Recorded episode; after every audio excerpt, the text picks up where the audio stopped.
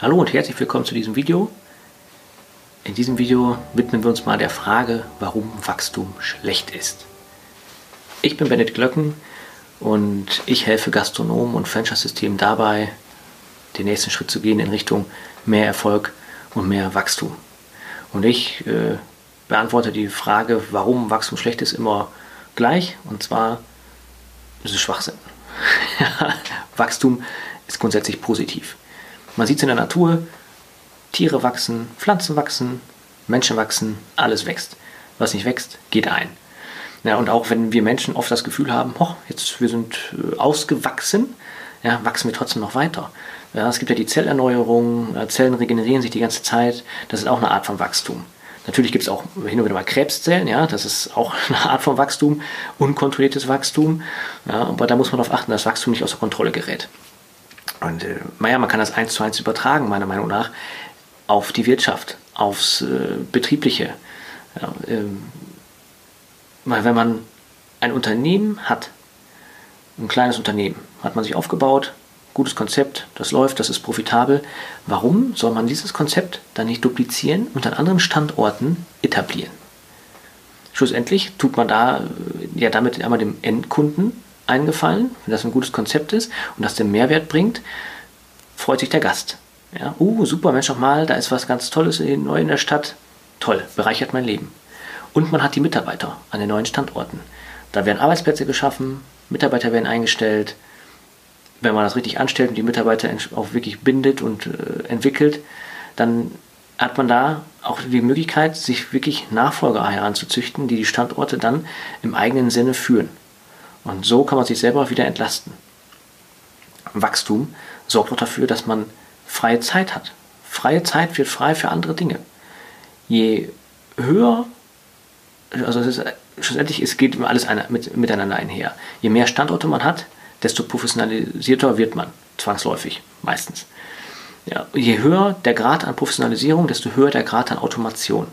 Und dann fängt man auch irgendwann an, äh, weitere Hierarchieebenen einzuziehen in die Organisationsstruktur, sodass man dann noch mehr delegieren kann und man immer mehr rauskommt aus der operativen Ebene, rein in die strategische Ebene und da wirklich am Unternehmen arbeiten kann und das Ganze äh, ja, weiter voranbringt und den nächsten Schritt gehen kann und sich nicht im Klein-Klein des Alltags äh, verliert.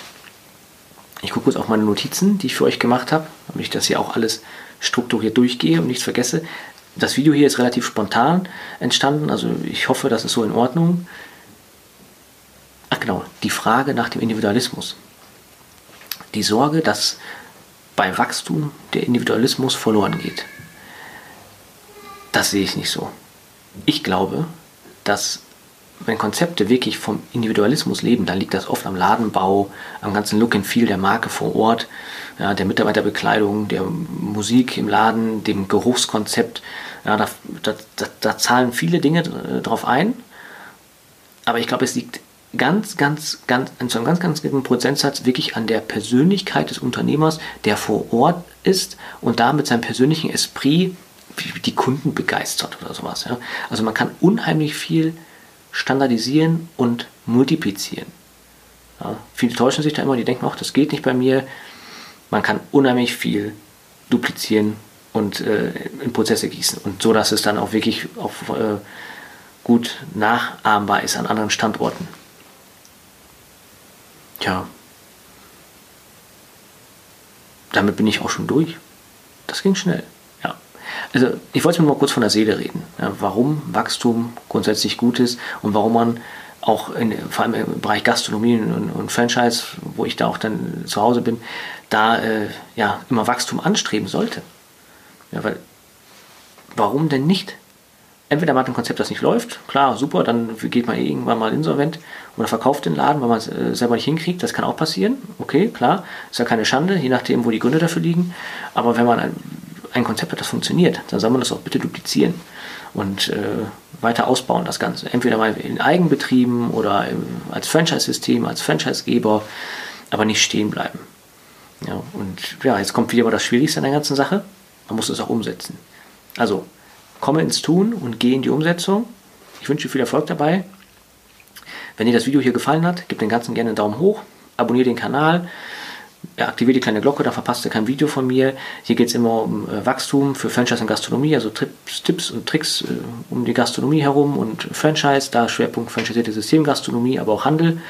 Und wenn du ja, Kommentare hast, gerne in die Kommentare unter dem Video oder auch gerne Themenvorschläge für andere Videos. Also dann, danke für deine Aufmerksamkeit. Ich wünsche eine schöne Zeit. Bis dahin, ciao.